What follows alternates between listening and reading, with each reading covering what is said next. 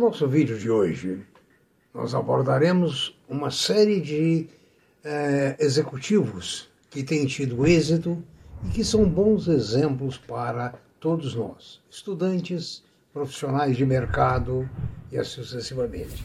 Também abordaremos, como sempre, uma série de assuntos. Por exemplo, começamos com a, a, aquele vídeo anterior, quando eu havia dito a vocês que o Banco do Brasil havia criado um seguro contra roubo de celulares e itens. Aí eu me lembrei muito que o mês passado eu estava na Irlanda. E a Irlanda, tanto do norte como do sul, não tem muros, não tem cercas, não tem aqueles arames farpados, como nós temos nas nossas casas, que parece mais a Gestapo. Né? Não tem aquele problema do motoqueiro assaltar alguém na rua, roubar o celular e etc. Então esse seguro não seria vendido na Irlanda, ou seja, lá não, não há a necessidade. Nós falamos no vídeo passado sobre a BlackRock. Vocês lembram muito bem que falamos que é uma das maiores empresas, se não a maior do mundo, e que controla inclusive governos, controla a economia de uma forma absurda, ou seja, ela tem trilhões de dólares em patrimônio. E o Fink, Douglas, Lawrence Douglas Fink, nasceu em 1952, é um dos fundadores, é um bilionário e é um dos fundadores da uh, BlackRock. Uh. Ele foi chairman de diversas empresas, foi, é, inclusive em 2008, ele teve uma participação muito grande junto ao governo no saneamento dos problemas da crise de 2008, que afetou demais o mundo e especialmente os Estados Unidos. Hoje ele está no maior, uh, digamos, uh, na maior cargo de gerencial de patrimônio do mundo. É, a fortuna pessoal dele é estimada em um bilhão, acima de um bilhão de dólares, pela Forbes Magazine. Então veja bem uh, o poder desse homem, a consequência do sucesso dele como executivo, que trabalhando em diversas companhias, e inclusive no governo Obama, chegou a presidente, a Chief Executive Officer da BlackRock. Né? Hoje, além disso, ele é ah, membro do conselho de diversas entidades importantes, inclusive do World Economic Forum. Né?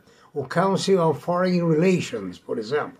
Então, é uma, uma pessoa, digamos assim, dinâmica que como qualquer um pode chegar. Porque, veja bem, ele nasceu em 1952 de uma família de judeus na Califórnia. Ah, ele, a mãe dele era uma professora e o pai tinha uma loja de calçados. E veja bem, ele foi para o lado da economia adquirindo na Universidade da Califórnia o título de MBA em Business and Real Estate. E na, na, também na Anderson Graduate School of Management, em 76, entre outros títulos. Né? Então ele começou a carreira dele no First Boston, né? em Nova York mesmo. E assim ele foi galgando diversos postos até chegar eh, a esse ponto. Né? É, quando a empresa dele teve perdas, e isso representou para o Obama um estímulo para trazê-lo para o governo.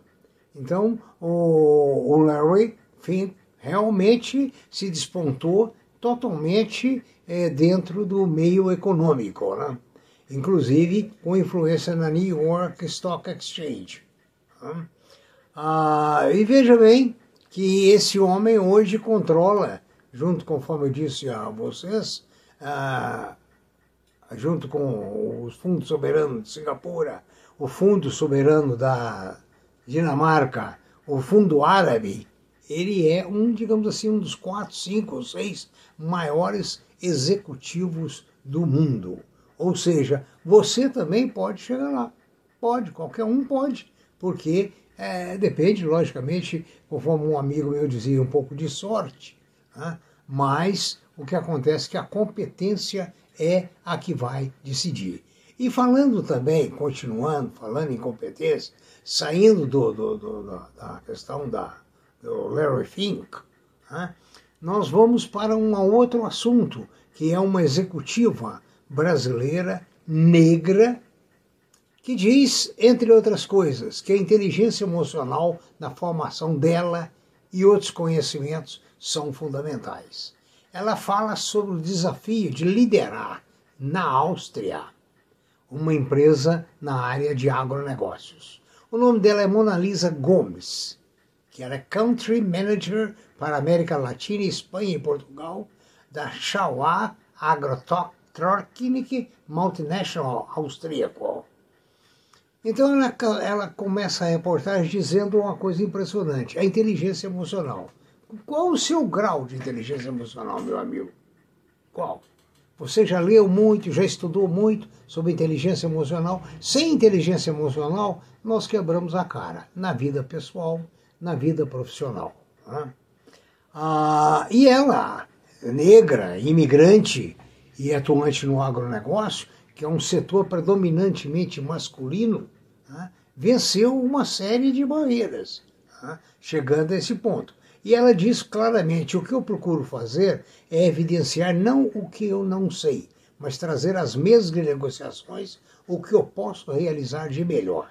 Ou seja, ela coloca-se na condição de realizar de, vamos dizer, o que há de melhor. Né? Além da, da questão agrícola, animal, ela tem formação em governança e em finanças, né? Onde ela se torna uma facilitadora de negócios. Então veja bem que a formação de uma negra imigrante né, dirigindo uma grande empresa multinacional. Antes de passar para outra empresa, eu quero lembrar vocês que a Gafisa, a construtora brasileira, vai fazer um, um, um enxugamento do número de suas ações, de maneira que vai, quem tem nove vai passar para ter uma. Isso não é bom porque diminui a liquidez do papel, mas o papel está com um preço muito baixo, um real e trinta, qualquer coisa assim. Se chegar a um real ou menos, ela perde a condição de negociabilidade na bolsa. Daqui agora vamos mudar, vamos lá para o mundo da cerveja. Vamos falar da Heineken. Né? O Chief Executive Officer da Heineken dizia: Eu achava que controle vinha antes da confiança. Olha bem a frase dele. Eu achava que controle vinha antes da confiança. Então, o, o Maurício Giamelardo, Chief Officer Executive, uh, fala que mudou a visão sobre o home office. Né? Então, ele diz que começa os dias dele torcendo para fazer sol e para o mar está bom para pegar onda. Por quê? Porque ele mudou o escritório dele para a praia. Veja bem.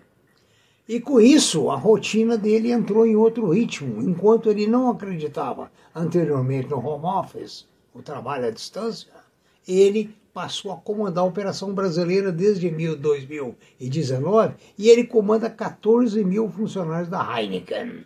Olha que interessante, né? Ah, e faz mais de um ano que eles adotaram o trabalho remoto, né? o que fez com que o pessoal passasse a trabalhar realmente em casa e ele até na praia. Né? E ele diz que é importante a convivência, sem dúvida nenhuma, mas ele preferiu achar melhor a convivência fazendo ah, aquelas festinhas, ah, reunindo a turma, uma cerveja e etc. E com uma condição. Ele acha que só deve comparecer quem vai falar, quem tem alguma coisa para trazer. Se não tiver, não deve nem comparecer à reunião. Isso é tal nível de liberdade que ele coloca. Né? Essa situação começou no início da pandemia. Com isso, eles fecharam dois ou três andares em São Paulo, reestruturaram o, o escritório de Itu, no interior de São Paulo. Né? E outra coisa foi repreparar os centros de distribuição no país né? segundo ele afirma. E o grande, para ele, a grande vantagem do home office é evitar deslocamentos. Né? Então hoje, da, do, do, lote de funcionários, 4 mil trabalham em home office. Né? Ele concedeu uma verba anual para as pessoas cuidarem da casa, financiou cadeiras, computadores e outras coisas. Ele acha que o modelo não está perfeito, mas está 70% ideal. Né? o que já é uma grande coisa, sem dúvida nenhuma. Né? O, depois, ah, ele diz o seguinte: ah, essas reuniões devem servir para, na realidade, confraternização entre o grupo, almoço, janta, coisas assim. Né? Mas mantendo exatamente as atividades entre as 5 e 8 horas da noite, as celebrações, certo? E nunca em fim de semana. Né? O, agora passamos para um outro assunto, que é o IRB, o Instituto de Resseguros do Brasil. Nós sabemos que o IRB foi uma empresa com ações a 30, 40 reais, uma coisa assim. E depois que começaram a descobrir uma série de falcatruas dentro do IRB, Instituto de Seguros do Brasil, ela regrediu a tal forma que a ação hoje está valendo um pouco mais de dois reais. E ela está fazendo uma chamada de capital. Você vai decidir se você vai comprar o seu lote de ações, se te interessa ou não. O, a opinião dos técnicos é que você deve vender a ação. Essa empresa, se tiver recuperação, foi, vamos dizer, será a longo prazo. O último preço dela foi a 201 por ação. Né? Agora, interessante. Há alguns anos atrás eu tive uma dificuldade muito grande em criar um curso de agronegócio na Universidade de Franca. Pouca gente acreditava no agro, na primeira primeiro decênio desse milênio, 2000 e pouco. E realmente o curso do início reuniu muito aluno, muito não, um bom número de alunos, mas não um número suficiente para a universidade manter o curso. E você vê o seguinte, que hoje cresce demais a demanda por gestores do agronegócio. Pessoas que entendam do arado até o plantio direto, da anotação do caderno até as projeções no tablet. Né? Então veja bem, não foi só a forma de mudar com a técnica, mudou não. Mudou tudo a negociação. Eu sempre dizia ao pessoal, o controle da sua produção, da sua comercialização, hoje está interligada com o mundo. Então, se você vai plantar arroz, você precisa ver os estoques no Vietnã, os estoques em Chicago, os estoques do mundo, os estoques no Brasil. Ver quanto está sendo produzida uma tonelada, um quilo, um saco, ou seja o que for, na, no Vietnã, para saber se você pode competir com o Vietnã ou não. Precisa ver o seu custo. A China, que até pouco tempo tinha um custo baixíssimo, porque o trabalho era praticamente escravo, hoje já tem um custo alto, porque é, houve uma certa evolução social ali. Então veja bem, a, o número muito grande de pessoas hoje estão fazendo uma segunda, uma, uma segundo, segundo curso, uma segunda graduação, como gerenciar a tecnologia, como gerenciar a produção, como gerenciar o maquinário, enfim, a agropecuária que eu conheci na década de 50 e de 60, que era não, não mais, não menos do que uma escravidão. O homem era um escravo, o agricultor era um escravo. Né? Nos últimos anos virou um grande empreendimento. Né? E hoje nós estamos vendo que na China a, a, e na Europa a seca está causando problemas muito graves. Inclusive na Europa, o problema de navegação. E também na China, navegação.